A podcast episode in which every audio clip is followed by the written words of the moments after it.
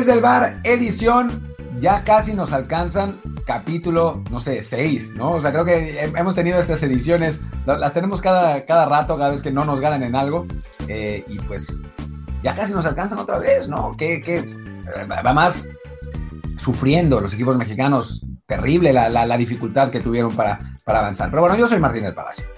¿Qué tal? Yo soy Luis Herrera y como siempre les recuerdo antes de comenzar que si no lo han hecho ya, por favor suscríbanse a este programa. Estamos en Apple Podcasts, Spotify, Amazon Music, Google Podcasts y muchísimas más. La gente que está viendo esto en Twitch además ya puede ver que incluso metimos aquí el grafiquito en la pantalla para que sepan en cuál estamos. Eso es todo. Claro que sí, todo muy profesional. Y es una razón más por la cual les recomendamos que nos vean en vivo por Twitch en el canal de sede de Martín, twitch.tv, diagonal Martín del Palacio, o en el mío, twitch.tv, diagonal Luis RHA. Estamos por lo general los lunes, martes y jueves a la 1 de la tarde.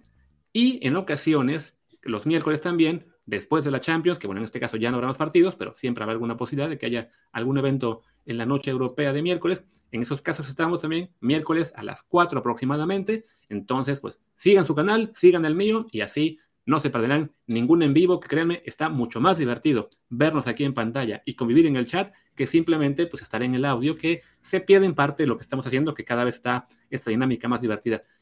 Hecho el comercial, pues arranquemos evidentemente con el tema no más importante del día, pero el que le traíamos ganas. Conca Champions, la misma historia de siempre. La misma historia de siempre. Yo te quiero proponer algo que se me acaba de ocurrir, ¿eh? Se me acaba de ocurrir. Jaime Ojeda, que es un experto en, la MLS, dice que, quiere refutar mi hilo de Concachamp, de, la diferencia entre MLS y Liga MX. ¿Qué te parece si en unos 10, 15 minutos lo metemos? Nos está viendo ahora, lo metemos para platicar con él de, eso y así hacemos más, más divertido el programa. hacemos el análisis de los partidos, pero, pero si Jaime quiere, que nos conteste por aquí y le pasamos el, link. Yo se lo paso por, mensaje de privado en, en Twitter. Venga, Jaime, de ti depende si te quieres meter hablamos sin duda, te, puedes involucrar aquí en el programa, y parte de la tecnología que nos permite hacer esto, para hablar pues, de la Conca Champions y que, que nos respondas por qué sí es cierto que ya casi nos alcanzan. No, él, él, no, dice que ya casi nos alcanza, pero dice que es, más optimista que, que, nosotros en cuanto a la MLS. Pero bueno, en fin, o sea, creo que yo la verdad debo reconocer que este, esta edición de, de la Conca Champions no estaba tan confiado en, la, lo que pudieran hacer los, eh, los equipos mexicanos.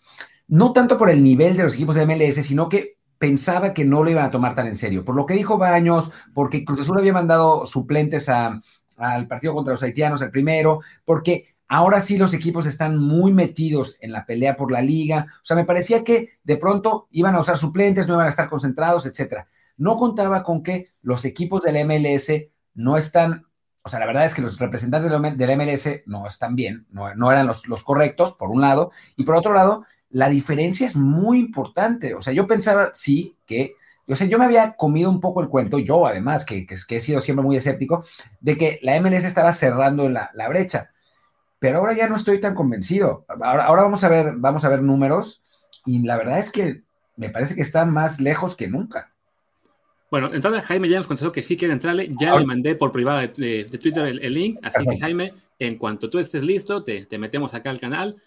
Y sí, yo, yo también lo decía en la mañana en el, el motino del podcast, que yo también pensé que este año podía ser el que hubiera algún resbalón mayor, porque sí, creo que el hastío que hay aquí en México en general con el tema de la, de la Conca Champions, este, puede, pues sí, genera este tipo de, de situaciones en las cuales definitivamente ya en algún punto nos tiene que ir mal, ¿no?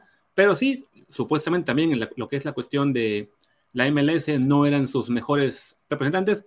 Me extraña porque el Philadelphia Union fue, por ejemplo, el equipo que más puntos hizo el año pasado. Toronto es de los que son equipos fuertes. Columbus es el campeón. Entonces, bueno, pues a quién vas a mandar si no es a esos. Pero sí, pues la verdad es que la diferencia se notó este año. Eh, y sí, hubo momentos en los que los equipos de la MLS jugaron bien. El, Monterrey en la ida, francamente, se vio muy mal. Este, lo de León en, contra Toronto en octavos fue, fue un desastre de, vergüenza, pero en general sí, cuando tienes una, un torneo en el que es tan, pues digamos, no fácil, pero por lo menos tan frecuente que una liga le gana a la otra una y otra y otra vez allá 15 años y que además siempre que se da que un equipo de la MLS llega a la final y nos empiezan a espantar con que ya casi nos alcanzan y que nos van a ganar, justo el año siguiente la Liga MX borra a la MLS casi por completo. Veo también que Jaime aquí nos estaba pidiendo eh, que fuera también con Hércules, pero que me, temo que con Hércules Gómez sí hace falta eh, meter más tiempo de anticipación a la invitación. Ya, ya nos aventaremos un programa dos contra dos seguramente más adelante. Eh, por hoy, pues ni modo, le toca a Jaime venir a defender solito el orgullo de, de la MLS, ¿no? Y bueno, lo que les decía, ¿no? El tema este de que cada vez que la Liga MX, eh, bueno, que la MLS mete un equipo a la final, ha pasado cuatro años. Pasó con el Salt Lake, que además cuando llegó, pues no fue, digamos así, como que, uy, qué gran eh, torneo hizo el Salt Lake. Simplemente, hasta donde recuerdo, no le tocó ningún mexicano en el camino. Cuando le tocó uno, fue el Monterrey. Sí, le dieron un susto, pero no fue. Pero bueno, al final ganó el Monterrey. Y el año siguiente, tres mexicanos a, semifinales. Y el que no llegó es el Morelia, que la única razón por la que no llegó fue porque en su grupo eh, empataron en puntos ellos con el Galaxy y el Alajualense. Y aunque su diferencia de goles era mejor, resultó que el criterio era que no, solamente partidos entre ellos y entonces lo mandaron a segundo lugar y tuvo que ir contra el Monterrey. El Galaxy entonces, bueno, se fue a, otra serie contra, contra, el Toronto y ya de ahí todos modos, bueno, puros mexicanos en semis, bueno, 3 de 4 y final mexicana. Después, cuando llega el Montreal Impact, el año siguiente, eh, unos años después, que queda contra el América, sí, eliminó a Pachuca por gol de visitante, no le ganó, y luego el América le ganó 4-2 en la final. Y al año siguiente, cuatro equipos mexicanos, todos en semis. Vino el Toronto, que creo que fue el susto más grande que nos han dado, porque fue el que echó al América, el que echó a Tigres, le hizo muy buen partido a, a Chivas en la, en la final, se fueron a penales, y sí parece que, bueno, pues por, por fin armaron un equipo eh, en la MLS capaz de pelear tú a tú con mexicanos. ¿Qué pasó al año siguiente? Que el Toronto fue eliminado por un panameño en octavos de final, y otra vez llegaron tres mexicanos a semis, y el gringo que llegó a la a semis ese año, que echó al Toluca en la primera ronda, un Toluca que era desastroso, a ese gringo el Monterrey le metió 10-2 global en semifinales. Y ahora, de nuevo, cuarta oportunidad en la cual llega un equipo MLS a la, a la final el año pasado, un torneo además muy sui generis por el tema de que fue a un solo partido, todo vaya creo que en Orlando. Siguiente año, de nuevo, ya están tres mexicanos en semifinales y francamente, pues salvo que el Philadelphia Union tenga ahí algún fichaje en el verano muy importante y el América se venga abajo, sí parece que vamos a ver otra vez una final México contra, bueno, México contra México en la Conca Champions.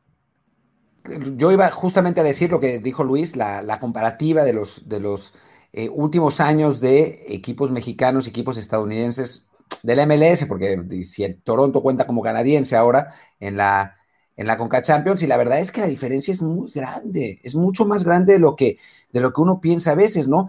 Y si uno considera la facilidad con la que los equipos mexicanos han eliminado a los estadounidenses, pues la verdad es que la cosa se vuelve, o sea, uno, uno podría pensar realmente que no solamente no nos han alcanzado o no casi nos alcanzan, sino que la distancia es cada vez más grande. Y eso, la verdad es que debería preocupar a la gente MLS. No sé qué pasa con, con Jaime si no, si no entra todavía. Dijo que, entraba, que, que, le hacían falta unos, minutos, pero que sí entra. Ah, ok, perfecto. Porque, a ver, lo que pasa con la, con la MLS y la razón, y yo esto lo explicaba en un hilo de Twitter, es que la razón por la que no nos alcancen y porque están cada vez más lejos es porque no tienen dinero. Esa es la realidad. O sea, es una liga que no genera económicamente, o sea, como liga no da dinero. De lo que viven los equipos del MLS es de meter cada vez más equipos, que los equipos pagan una cuota de admisión y con eso esa se la reparten entre los dueños. Después, por el real estate que consiguen con los estadios, con las instalaciones, etcétera, y después con, porque todos los dueños de la MLS, de los equipos de la MLS, son codueños de Zoom, que es la empresa de el, que organiza los partidos de la selección mexicana. Así que nuestra selección, de hecho, le está pagando a la, a la, a la MLS la, supervivencia, ¿no? Y entonces por eso le está, o sea, a la MLS le cuesta mucho trabajo. Ahora, la salida para, para la MLS en este momento es un contrato de televisión que tiene que renovar en 2022. Ahora, la pregunta es, ¿por cuánto lo va a renovar? El actual es una, es, un, es una risa, ¿no? Eh, no, no, no sirve de nada y por eso, tampoco, por, eso tampoco tienen lana, pero tienen que renovar ese contrato de televisión bien para poder empezar a competir. Y el asunto es que los ratings por el momento no son lo suficientemente grandes como para pensar en una gran renovación. Así que, pues las negociaciones están ahí, pero no está fácil la situación.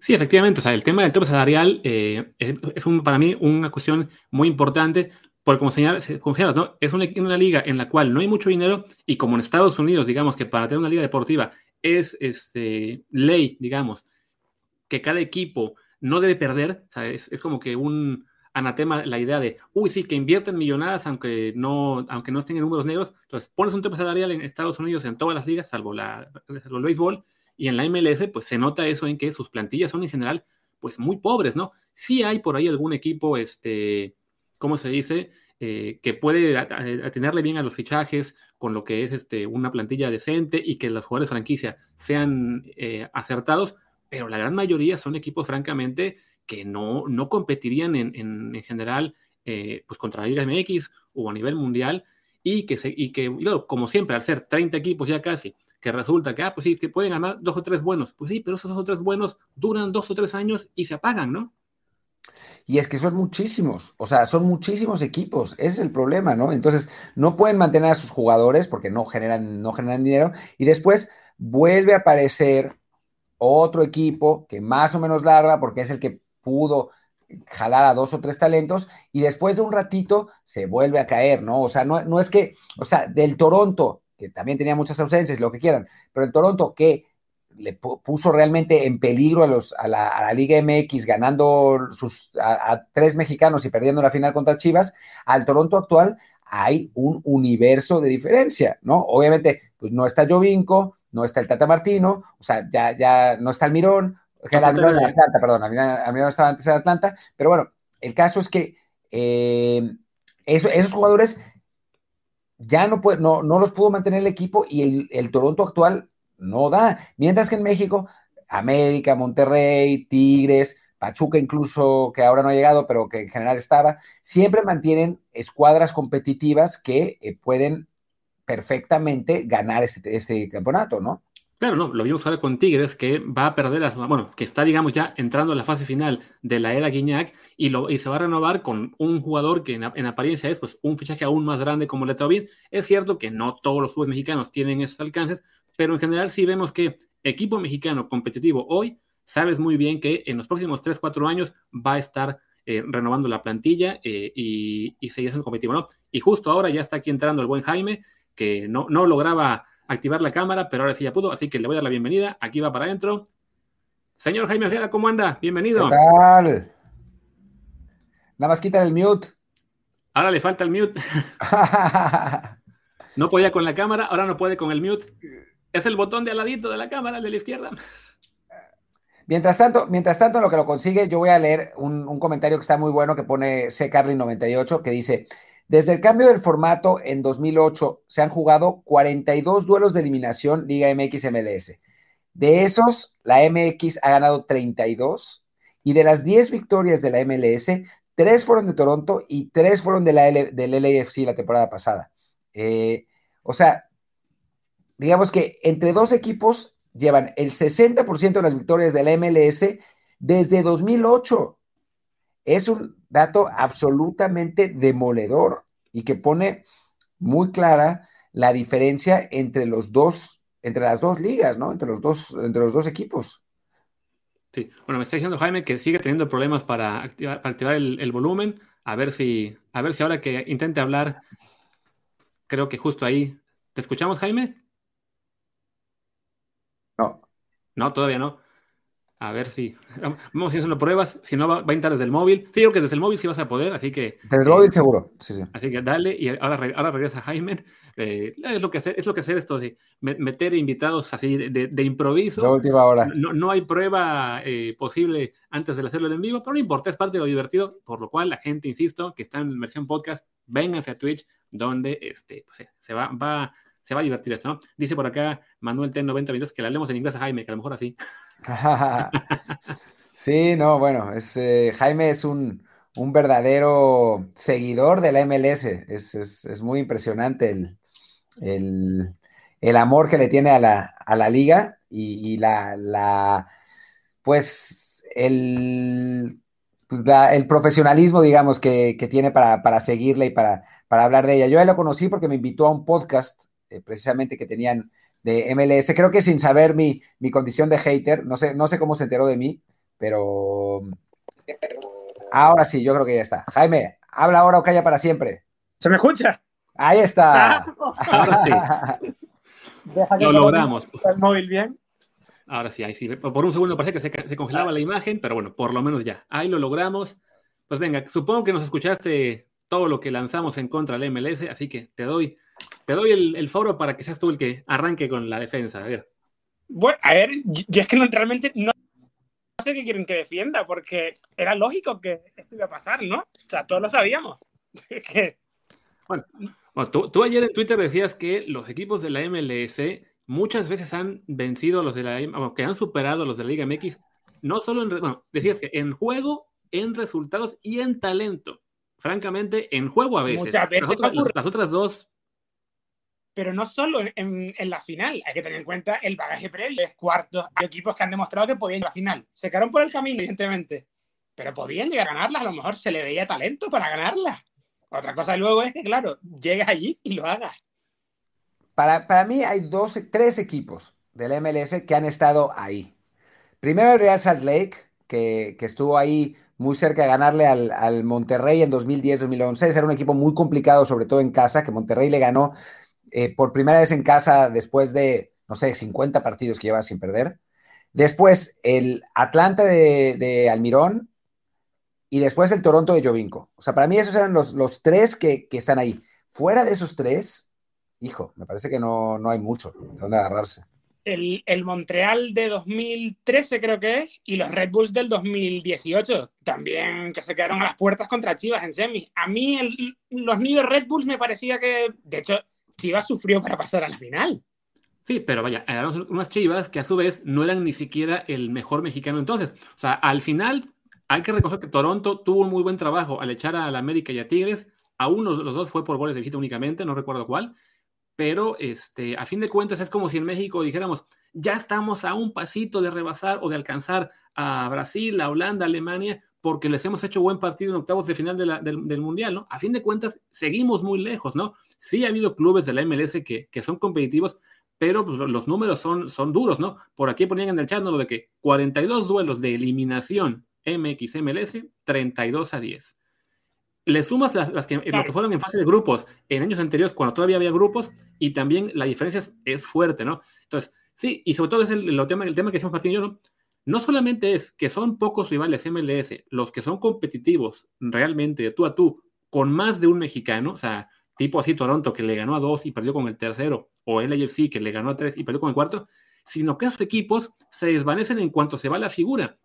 O sea, Tigres se va a ir Guiñac y ya consiguieron a Tobin, e incluso si no lo hubieran conseguido, ese equipo se hizo el competitivo. El Toronto, en cuanto se fue Jovinko, empezó un declive. El LAFC, que ni siquiera ha logrado ser campeón en la MLS, en cuanto se les vaya Carlos Vela, también se va a caer, ¿no? Lo que le pasó al Galaxy con se fue Zlatan, que además era el que los mantenía a flote durante un par de años porque era un equipo malísimo, y en cuanto se fue, se fueron a pique, ¿no? Este año parece que van a ser un poquito mejores. Pero es tiene sentido de por qué pasa eso. Este año, bueno, el año imagina que sí, gana la final o la pierde. Y este año se va Carlos Vela. El equipo deja de ser competitivo, evidentemente, porque el trasfondo de, todo el conjunto del club, el nivel es muy bajo, no está al nivel de Carlos Vela. En América, en Tigres, no pasa eso porque no hay un solo jugador que sea figura. ¿Y por qué pasa esto? Porque la MLS tiene presupuestos salariales muy bajos. Es el principal factor a tener en cuenta. O sea, todos los equipos están compitiendo con 5 millones de salario anuales contra equipos mexicanos que llegan a tener facturas totales de, de 40 millones, de 60 millones, y así no se puede. Es muy complicado. Por eso ocurre lo que ocurre todos los años. Ya es suficiente, creo yo, que de vez en cuando llegue algún equipo y haga una carrera profunda en Conca Champions y sueñe con ganar una, una Conca Champions, pero es que es muy difícil. Y aún así se, lo, se, se, logra muchas veces llegar a, ese, pasito que suele quedar para, para ganar gusta nada que Jaime hable racionalmente y, no, y no, no, no se ponga tanto la camiseta, no diga, no, no, no se vuelva loca. Sí, el, asunto es, ese, ¿no? Es un problema de dinero, a final de cuentas, ¿no? Y es, y es que la MLS en este momento no tiene las armas para competir a nivel presupuesto. En, en primer lugar, porque tiene un tope salarial que le impide hacerlo, pero la razón por la que lo impide es porque los clubes, como decíamos, no generan el dinero, ¿no? Y el contrato de televisión que tiene la, la MLS le da, creo que si no me equivoco, 4 millones de dólares a cada club al año, que pues, es una risa, ¿no? O sea, los, los, em, los clubes mexicanos casi casi que, que el papel de baño que usan para, para cada temporada son en total 4 millones al año. Entonces, pues sí se vuelve muy complicado para la MLS competir. Y en realidad no son 4 millones al año, porque hay que tener en cuenta que de esos 90 millones, que es el contrato total anual de la liga, una parte se lo lleva la federación, porque la federación está dentro de Zoom. Y Zoom eh, también tiene los partidos de la selección, o sea que en realidad la MLS está recibiendo mucho menos dinero.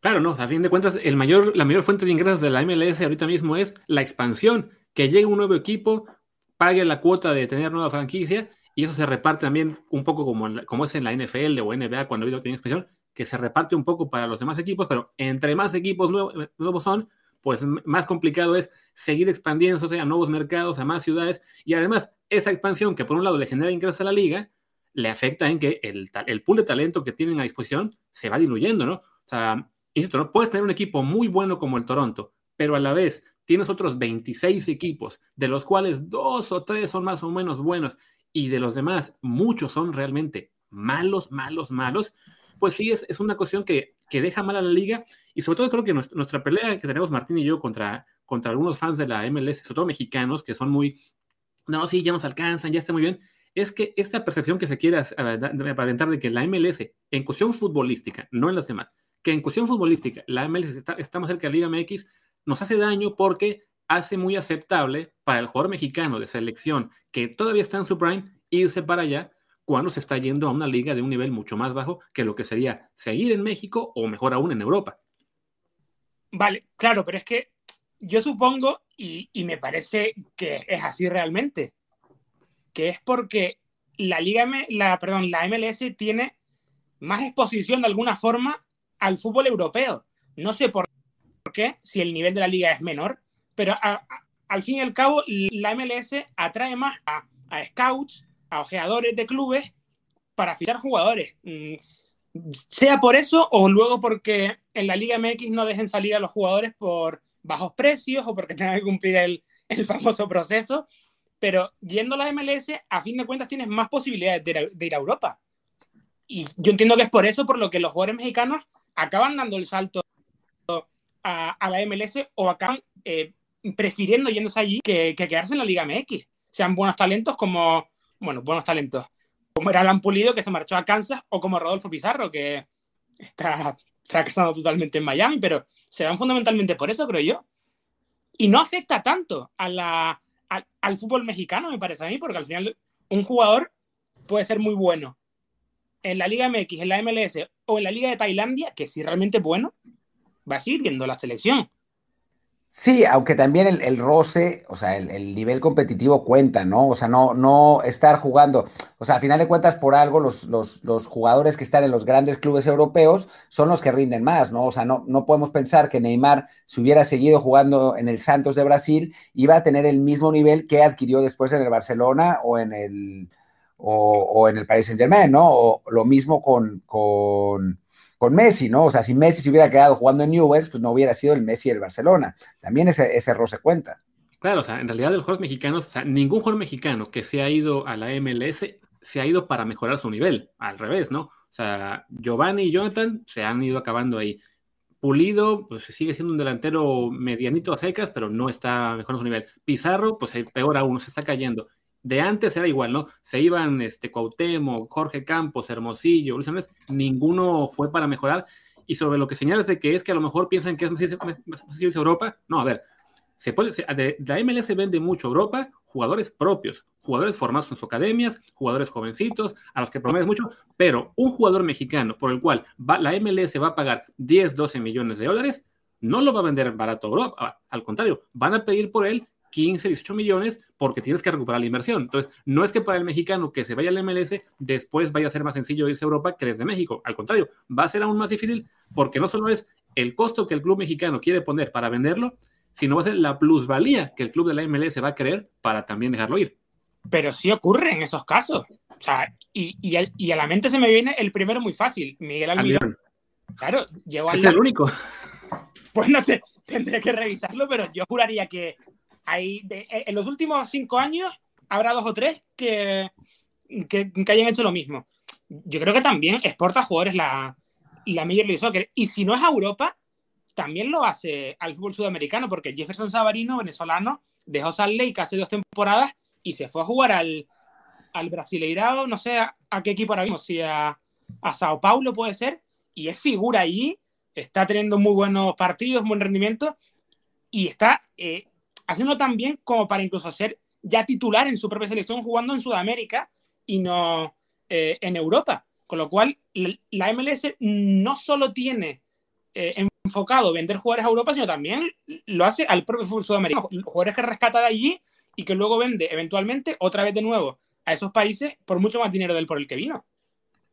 ¿Por qué no, cambiamos un poco el, el, enfoque y hablamos de, de, con Jaime, de tú, Jaime, ¿cómo crees que, cuál crees que tendría que ser el camino del MLS para poder pues acercarse a la, Liga MX? Fundamentalmente, eh, el tope salarial. Yo no digo que haya que, que quitarlo, porque me parece que funciona muy bien para fomentar la, competitividad, la igualdad entre los equipos. Eso hace, de hecho, que la liga sea más divertida, que un año puedas quedar último y que en igualdad de condiciones, al año siguiente, resete de nuevo y puedas ser campeón porque compites en igualdad de condiciones. Ahora, evidentemente, el tope salarial de 4,9 millones de dólares al año es inviable para poder competir en el fútbol internacional a nivel continental con los mexicanos. Pero para hacer crecer la liga, el tope salarial ha de subirse. Y creo que a raíz del próximo contrato televisivo, que va a ser en 2023, los números invitan a pensar que va, como mínimo, va a ser un contrato de 150 al año yo creo que 200 pueden llegar. Y con ese presupuesto van a poder traer muy buenos jugadores, incluso muy buenas defensas para eh, subir el nivel defensivo, que es lo que lastra a, la MLS. Y en ese sentido, eh, de conseguir eso, creo que no solo eh, vamos a poder competir contra los mexicanos en, en Conca Champions, sino que además el nivel futbolístico va a subir tal que llegará un momento en el que quizá haya que hablar de si la, si, la MLS ha alcanzado a, no digo a la Liga MX, no ir por ahí, sino si, si ha alcanzado a llegar a, formar parte de eh, el Big Five del deporte americano. Porque siempre se habla de que está muy lejos, porque no tienen audiencia, porque no tienen contratos televisivos altos, y de esa forma podrán ser una liga relevante, teniendo buenos jugadores defensivos, teniendo mucho dinero, y no creo que con eh, cuantas más franquicias lleguen, el nivel se diluya, porque el mercado futbolista es un mercado mundial. No es como el fútbol americano, que no tienes mercado para tres jugadores solo en Estados Unidos, lo tienes. El, el, del fútbol, el del soccer es tan grande que da igual que tengas 30 equipos, que tengas 50 en una liga, que puedes traer jugadores de España, de Brasil, de República Checa, de China, de Australia, de Inglaterra, porque hay mucho mercado. Y si tienes el dinero para ofrecer buenos contratos a jugadores, ellos van a estar de acuerdo en venir y así el nivel subirá. No es cuestión, creo yo, de que a cuantos más equipos pero es el nivel. Ya, pero el, asunto es que tienes que tener a esos jugadores que quieran ir a la MLS. O sea, no es tan fácil que jugadores que están en Europa decidan cambiar su carrera para irse a jugar a Estados Unidos, que a final de cuentas no es un país que esté en el centro del universo futbolístico, ¿no? O sea, si hay una, una oferta de jugadores limitada, porque no es que puedas traer a cualquiera, y si traes a jugadores de República Checa, pues serán los, los jugadores de República Checa malos que no puedan ir a que no, que no puedan ir a, jugar a, la Premier o a España, etcétera, ¿no? O sea, van a tener que ir, que van a tener que ser los de segundo nivel, los de tercer nivel, o sea, no es tan fácil. Claro, además, si como decías, esperan tener un contrato televisivo mejor, pero no vas a, por más que consigas un buen contrato, digamos, no sé, saltas a 250, pero llegas a 32 franquicias o 36, pues sigue siendo una cifra de dinero muy abajo de los 10 millones de dólares que en términos de fútbol a nivel global, pues es, un presupuesto realmente muy pequeño, ¿no? O sea, los clubes mexicanos, la, mitad de ellos consiguen eso tan solo en el contrato de, de derechos, este, ya sea el de México y tienen además el de Estados Unidos, ¿no? Entonces sí, este, sí creo que coincido contigo que el tema del top salarial es imprescindible. Si no quitarlo, sí, que encuentran la forma de, elevarlo bastante para, para poder fichar mejores jugadores. Y también, bueno, el, tema de las defensas, como señalas, ¿no? Es una cuestión en la que es, se ve que es muy divertido para el espectáculo tener eh, equipos en los cuales, en general, en, sus duelos, ¿no? el ataque suele ser muy superior a la defensa, pero sí, causa que cuando sales a competir contra otros, eh, contra otro, contra México, pues eh, te, te, ganan muchas veces porque cualquier descuido eh la balanza, ¿no? Sí, yo tampoco voy a, a dar la turra porque no me quiero playar mucho en esto, pero si conocen realmente cómo funciona el tema de los topes salariales en, la, en el béisbol en Estados Unidos, en la MLB, a mí me parece que es un buen sistema, porque al final es eh, hay un tope salarial, evidentemente, pero se permite a los equipos superarlo. Ahora, si lo superas, tienes que pagar un canon para que le llegue dinero a los equipos y puedan con ese dinero equipararse un poco. Evidentemente, al final se acaba eh, abriendo una brecha, pero fomentas o das pie a que los que quieran gastar dinero en tener buenos equipos puedan hacerlo. dentro de un margen del tope salarial, por supuesto. Y luego no sé qué comentabas también que te quería... Eh, ¿El tema de los defensas? No, no, algo dijiste también que, que, te iba a decir, pero se, me olvidó. Lo de la televisión, de que es un contrato que va a quedar diluido entre tantos equipos, que no es tanto ingreso el que les llega. Quizá. Ah, ni idea, ni idea. Pero de todas formas, otra cosa que también.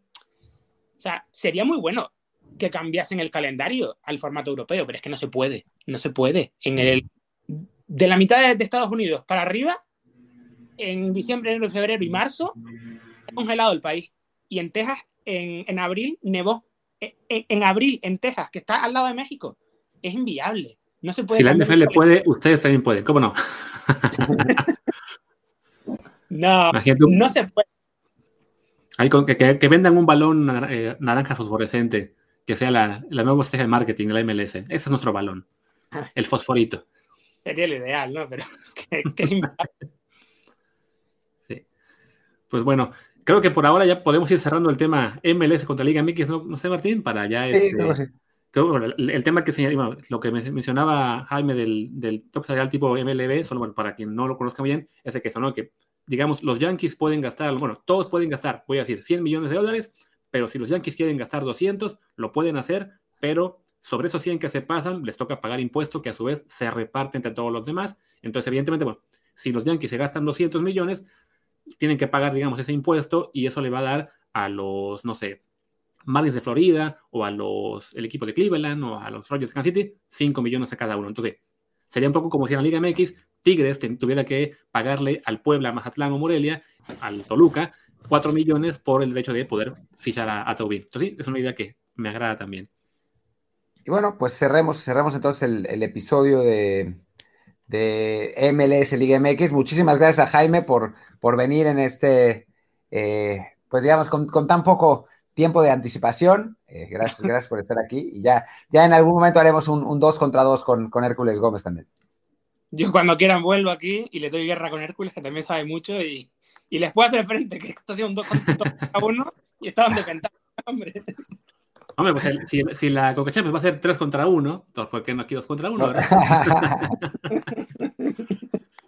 pues a, a ver si da un poco la sorpresa. No lo creo, evidentemente. No, no va a ocurrir. Aunque en verano, mira, si lo, lo, decías tú antes, Luis. Si fichan a algún jugador bueno, igual las cosas cambian y la MLS va a estar eh, con mucho más rodaje que la Liga MX en agosto. Igual las cosas se, se invierten, ¿no? Los papeles, como ha ocurrido siempre, pero no, no lo creo. Pero bueno con que no fichen al Tecatito o a Chucky Lozano, nos damos por, no, por favor. Por favor. pues bueno, Jaime, gracias por estar con nosotros. Eh, ¿Dónde te puede la gente en Twitter? A ver, para que más gente conozca. En arroba JaimeOR96. JaimeOR96, por si no lo oyen bien el audio de él. Yo soy Luis Herrera, mi Twitter es arroba LuisRHA. Yo soy Martín del Palacio, mi Twitter es Martín, mi Twitter es Martín DELP. Muchas gracias y nosotros nos quedamos aquí en Twitch para hablar de otros temas ahora. Chao.